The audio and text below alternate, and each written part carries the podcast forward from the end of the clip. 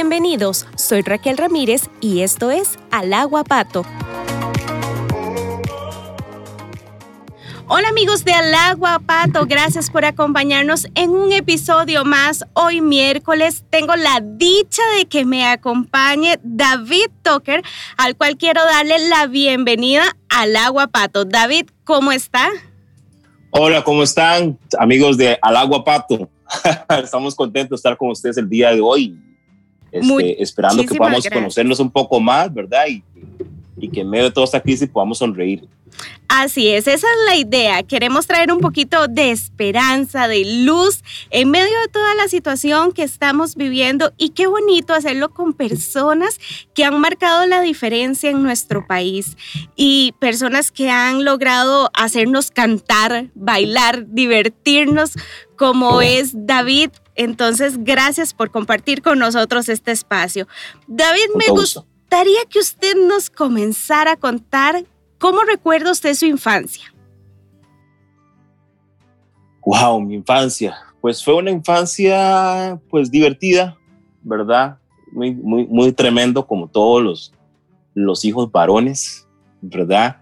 Este, pero sí, este, logré aprender mucho de la vida. Este, mi padre y, y mi madre nos inculcaron diferentes cosas muy importantes que hoy por hoy marcan nuestra vida, ¿verdad? Y, y este, tratamos de hacer ese mismo eco con nuestros hijos también. Pero sí, este, fue un momento bastante interesante, fui expuesto a muchas cosas, entre ellos la música, que fue algo muy importante. Con mis padres eran misioneros, este, este, me vi muy incluido todo en el tema de la iglesia, este, y recorrer todos los diferentes puestos, ¿verdad? Que uno maneja en la iglesia y este, eso me ayudó y me, y me formó para muchas de las cosas que hoy por hoy hago en diferentes escenarios. ¿Y esa herencia de la música viene directamente de sus papás o fue eh, ya como niño que lo comenzó a desarrollar? Pues vieras que cuando uno hace memoria de su niñez, para mí mi niñez fue este, muy involucrada en la iglesia. Eh, mi papá, mi mamá, me recuerdo que lo tengo en mi, en mi, en mi en mis recuerdos verlos tocando eh, guitarra y haciendo dúos entre ellos. Eh, como me crié mucha parte, yo nací en Belice propiamente, ¿verdad? Porque mi papá estuvieron trabajando en Belice. Nací en Belice, después al tiempo fuimos a Salvador, Honduras, regresamos a Costa Rica. Y en ese periodo, pues obviamente estuve involucrado mucho en coros, en grupos, en banditas de la iglesia y todo lo demás. Este, y eso fue como formando mucho lo que, lo que hoy por hoy hago, ¿verdad? Su familia, sus hermanos cantan, ¿verdad? Me imagino las fiestas cómo deben de ser. pues sí, todos cantamos. Somos eh, nosotros somos, somos ocho. Somos ocho de nosotros, cuatro mujeres, cuatro varones.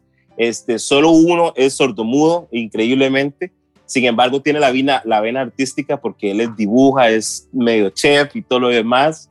Pero, pero este, todos cantamos, todos pertenecemos de alguna manera a un grupo este, y hoy por hoy, pues hacemos de la música parte de nuestra vida.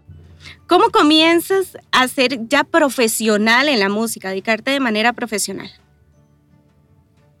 Wow, ok, ¿qué es profesional en la música? Eso, eso primero creo que hay que definir eso que es profesional en la música, porque resulta ser que este, para muchos de nosotros que hemos pertenecido a una, a una congregación, una iglesia, con el tiempo, este, empezamos a ver la música un poco más profesionalmente. Eh, en esto sí es bueno aclarar porque no todo el mundo lo ve así. Hay gente, eh, me imagino que muchos de los que ven este video saben que hay hermanos de la iglesia que tienen ese amor por tocar, por cantar, pero con el tiempo no mejoran. Este, entonces, no le ven esa parte de profesionalismo. Entonces, muchos de nosotros lo que eh, instamos por, por estar muy pendientes de la música, estudiar mucho la música y eventualmente pues logramos profesionalizar todo eso. Así que yo fui, pasé por diversos grupos en donde pude ir a diferentes iglesias a cantar.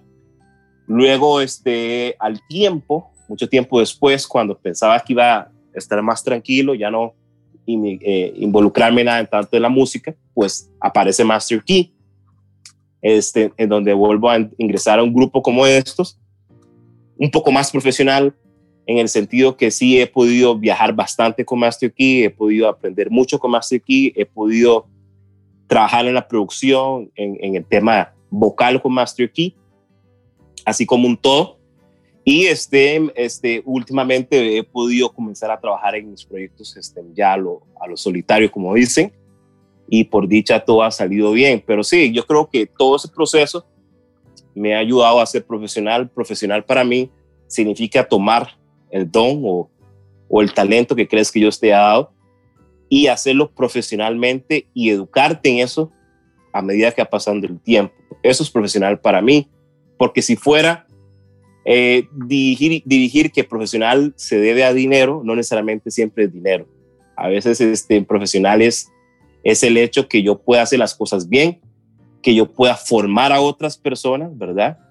¿Verdad? Y ojalá que pegarles un poquito de esas ganas y ese, ese no sé cómo se dirá en español, como, como ese willingness de, de, de, querer hacer las cosas cada vez mejor. Entonces, es, yo creo que por, por ahí donde va la parte de profesionalismo. ¿Cómo se funda Master Key? ¿Cómo escogen a los integrantes? Pues Master Key tiene una historia bastante, este, tiene una historia bastante cómica. Resulta ser que Marcos este, decidió anunciar en la iglesia que quería hacer un coro varones. Entonces Marco anuncia en la iglesia el coro, el coro de varones. A esas reuniones que él citó, solo llegaron cuatro personas en esta ocasión, que es Marcos, el hermano Winston, este, Josué Watson y su hermano Jusiel. Esos son los cuatro que llegaron. Entonces ellos empezaron a hacer el cuarteto. Al tiempo aparece Edson, que vino a Costa Rica. Edson en ese momento radicaba en, en Guatemala, que estaba cursando sus estudios de, medicina. Viene a Costa Rica para estudiar ontología y entonces ahí se, se involucra con Master Key, que ahora se convierte en un quinteto. ¿Ok? Al tiempo, al tiempo, este, Uciel se va para los Estados Unidos, ¿verdad? A, a alcanzar una meta y, y, y, en eso ingresa Davin. Ustedes, ok, Uciel era el, el, que cantaba bajo y Davin entra, Davin Cole entra a ser parte del, de, de la parte bajo. Este, Edson también está muy, muy metido en el, tema, en el tema misionero y se va para Puerto Rico por un periodo de, en realidad eran 15 días, pero fue por un periodo de, de tres meses. Se fue a Puerto Rico a unas campañas evangelísticas y en eso me llaman a mí para ser parte del grupo para poder este, suplantar, digamos, a Edson que había salido a Puerto Rico. Cuando ya Edson regresa, pues ya decidimos pues hacerlo como un todo, generar más aquí con seis voces y yo creo que eso podría ser al día, alrededor del, del 99-2000. Por a partir de ese momento yo ingreso a Master Key hasta el día de hoy que ahí estamos cada vez más jóvenes. Así es. Ya ustedes son una familia completa, definitivamente, y tantos años de estar juntos y de todo. Sí. Y me gustaría que usted nos comentara, porque ustedes son un grupo cristiano, pero lograron impactar a Costa Rica. Sí. Bueno, y no solo a Costa Rica, eh, se les ha abierto las puertas, pero lograron alcanzar de manera secular. Pues, pues vieras qué interesante. Eh, esto, es, esto, es una, esto es como una, como una transición que muchos de los artistas cristianos en algún momento han tenido miedo, pero sí se ha empezado como que ahora abrir como hemos, hemos como que la música se ve ahora más abiertamente en, tema cristiano. Antes el tema cristiano era como muy, como muy, como un sector, ¿verdad? Como un sector que alaba a Dios, que quiere a Dios, pero todo el mundo te dice que Dios te bendiga, ¿verdad? Como que es algo como, como extraño. Entonces, Master Key, ah, somos un grupo de varones, este, con, con, con una, obviamente, con, con, somos también negros, que nos también nos da, nos da una particularidad interesante. Y entonces el gospel, el RB, todas todas las generaciones y todos esos géneros, pues han sido parte de lo que nosotros hemos hecho en la música. Pues resulta ser que por el tema del Día Negro nosotros empezamos a cantar en diferentes eventos y teatros hasta llegar, hasta que se nos diera, diera la oportunidad de poder estar en Canal 7, que es un canal, pues obviamente reconocido mucho en Costa Rica, es uno de los, de los canales top, por decir así. Y logramos entrar a una revista matutina que se llama Buen Día. A partir de ese momento, eso nos dio la oportunidad de poder estar en diferentes lugares cantando un poco de gospel, ¿verdad? Generando música cristiana y pues eh, dando la apertura a eso. Luego del tiempo, nosotros sacamos un material que este, se llamaba Cantando Victoria, que se llama Cantando Victoria, que por cierto ya pueden encontrarlo. Estamos en todas las plataformas digitales ahora. Cantando Victoria está ahí. Salimos con ese primer material cristiano que se llama Cantando Victoria. Eh, vinimos a romper un poco el esquema porque todo era en el tiempo del Día Negro, y de la Raza, y cambiamos el esquema y metimos el disco de Cantando Victoria ahí como para generar este, lo que Master Key en realidad es, ¿verdad?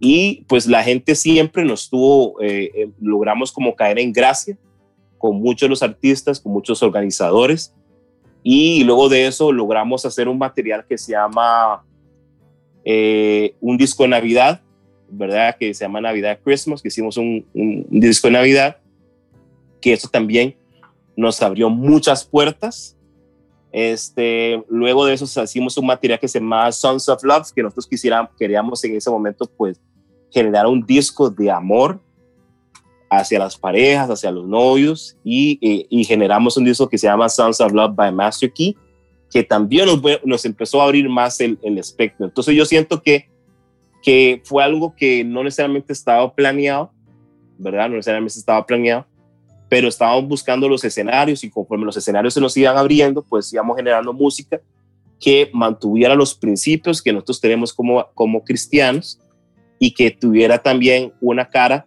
diferente de cómo vemos tal cosa. Por ejemplo, si ellos ven eh, cómo ven la parte de cristianismo, nosotros vemos la parte de cristianismo de esta manera, este es el tipo de música que nosotros vemos, estas son las palabras que Dios nos ha dado a nosotros, y a nosotros nos, funciona y ahí viene Cristo sabe, cantando victoria, que son situaciones que le pasa a cualquier, a cualquier persona, no es cristiano o secular, cualquier persona le pasa situación donde está solo, donde necesita de Dios, donde necesita saber que Cristo sabe, donde necesita saber que Dios es la roca de su vida, ¿verdad? Y luego entramos el tiempo de Navidad. ¿Por qué Navidad? Porque Navidad es un tiempo de alegría, es un tiempo de familia, es un tiempo para compartir, eh, de regalos, entonces hicimos un disco de, de, Navidad que incluye ese sentimiento que nosotros creemos sobre la Navidad, ¿verdad? Eh, Santa la Noche, el, el concedimiento de, Dios, el tamborilero, temas, temas muy tradicionales como tamborilero, este, Jingle Bells, una mezcla de acapela con jazz y todo eso, generando lo que a nosotros nos gusta. Y entonces por eso es que son las transiciones que nos hemos dado hasta luego llegar a, a Sons of Love, que va generando música de amor, cosas que, o sea, lo que queríamos era como explicarle al mundo que nosotros creemos en Dios, esos son nuestros principios, ¿verdad? Y eso no cambia en que tu vida también pueda tener un poco de eso, porque Dios es amor, mm. ¿verdad? Dios es la Navidad y Dios es la persona que te va a salvar. Entonces hay muchas cosas que al principio para mucha gente fue como que, mira, se salieron al parte circular. No, nosotros estamos aprovechando este momento para explicarle al mundo que nosotros no somos diferentes, somos los mismos pero nos pasa de esta manera y lo mejor que podíamos hacerlo era sacarlo por medio de la música. Y ahí sigue los discos que hemos tratado de hacer y los que hemos estamos ahorita mismo terminando, que vienen también dando la expectativa o la idea de qué es lo que pensamos sobre la vida. Ay, qué hermoso. Bueno, vamos a esperar esa producción porque voy a decir muy en lo personal, cada uno de los discos me encanta, me gusta muchísimo. Bueno, el de Navidad, yo creo que aquí comienza a sonar desde septiembre casi. Porque de verdad es muy lindo, es muy lindo lo que ustedes logran transmitir y, de verdad que, que, nos encanta. ¿Qué significa la familia para David? Familia.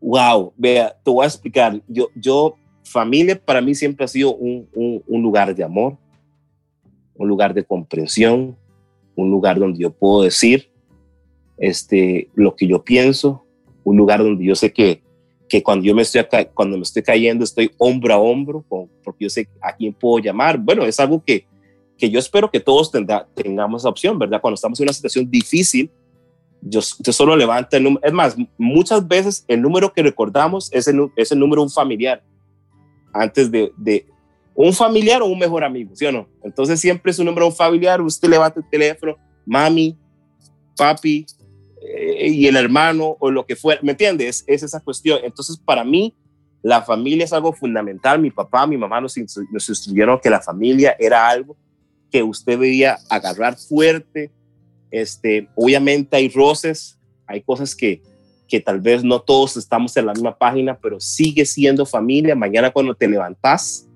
esa persona sigue siendo tu familia. Es como cuando yo me levanto y dice que Dios, que cuando yo me levante el día siguiente, su gracia sigue. Entonces es algo que, que la familia para mí es muy importante. Y ahora que tengo familia, pues eso es lo que inculco a mis hijos. Tengo, tengo un varón y tengo una niña, obviamente se distancian entre edades y, y, al principio fue todo, hay que estar como que, mira, es su hermana, tengan que cuidarla, mira qué tal cosa, ¿verdad? Pero uno tiene que estar como explicándoles, hey, él es su familia, cuando mañana las cosas estén eh, difíciles, usted tiene que recurrir a él, a su familia, entonces es bueno como cuidar esos, esos, esos lazos que a veces en algunos hogares no se ve tan marcado, este, dicen que hay problemas generacionales que queremos traer al día de hoy, ¿no? Tenemos que romper eso y cambiar eso a partir de hoy y unir los lazos que estén destruidos y, recordar que Dios hace que todo pueda volver nuevamente donde, a donde debería estar. Así es. ¿Cómo vives esta etapa? Eh, esta etapa, ayer estaba en otro programa, particularmente estaba en otro programa, y les decía que la pandemia o la crisis para mí se ha convertido en, en, dos cosas. Se ha convertido en bendición y se ha convertido, no voy a decir en maldición, se ha convertido en un punto donde yo tengo que analizar si yo estoy dejando una huella en el tiempo. Todos nosotros tenemos que trabajar en generar una huella positiva en el tiempo. ¿Por qué digo eso? Porque ahora que hay muchas personas que están perdiendo familiares. Yo creo que es importante, pues, tener un pensamiento positivo o alegre de esa persona. Entonces, ¿será que tu pensamiento o será que tú estás dejando algo de alegría en este mundo o no? Son cosas que tenemos que, que empezar a trabajar. Este, también muchas veces dentro de lo que estamos haciendo no estamos tomando en cuenta qué tanto estoy trabajando en la música, qué cosas buenas o malas, tal vez es una oportunidad para poder escribir algo nuevo, tal vez es una oportunidad para trabajar en todo tu tema mercadológico. Si no paramos eso o no tenemos una, una pausa real, pues no vamos a acomodar nada de eso. Eh, y la pandemia viene haciendo como, como esa parte. Entonces yo no lo quiero ver como una maldición, lo quiero ver como una bendición. Este, yo no puedo hacer nada en contra del COVID, este, eh, yo tengo que hacer, lo que tengo que hacer es cuidarme, porque eso va a venir, a, puede llegar a tu casa, o sea, va a llegar, el, va a rondar, un día eso estaba hablando con mi esposa y me decía, es que tal persona tiene, es que tal persona, dije, ya se está acercando. Entonces, ¿y qué hacemos? No podemos hacer nada, podemos seguir las medidas de salud, cuidarnos y esperar en Dios. La palabra dice que hay que esperar en Dios, eso no puede cambiar, ¿verdad? Y sabemos que actualmente muchas cosas de esas se, tenían que dar.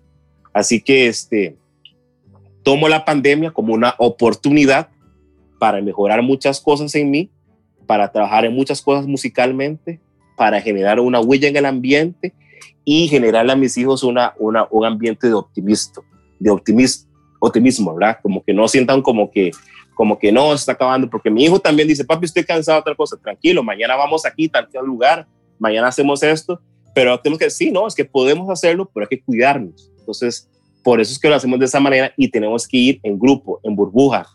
Eh, hay que ver que, y es que uno quisiera mezclar tantas burbujas, pero no se puede. Sí. Entonces, hay que aprender, o sea, esto es algo de vida o muerte. No hay que jugar de, aquí no queremos héroes, queremos gente viva y gente que pueda generar más ambiente, así que va por ahí. Hemos conocido en las redes sociales una etapa suya que no sabíamos. Vemos que cocina mucho. Cuéntenos, ah. ¿ya esa etapa existía o hasta ahorita la está desarrollando? No, esa etapa ya existía. En realidad, eh, en mi casa mi mamá nos enseñó a hacer todo, ¿verdad? Nos enseñó a hacer todo. Y una de las cosas que me ha gustado mucho es la cocina. Entonces, donde yo pongo el ojo, eso lo averiguo y lo hago y lo perfecciono. Entonces, este, eh, sí, he estado posteando algunas cosillas por ahí, este, algunos postes, algunas comidas. Yo cocino de todo. Yo cocino de todo y mis hijos siempre, papi, ¿qué vamos a comer hoy? Porque siempre los fines de semana, cuando ya tengo un poco más de tranquilidad, es como, ¿y hoy qué cocinamos?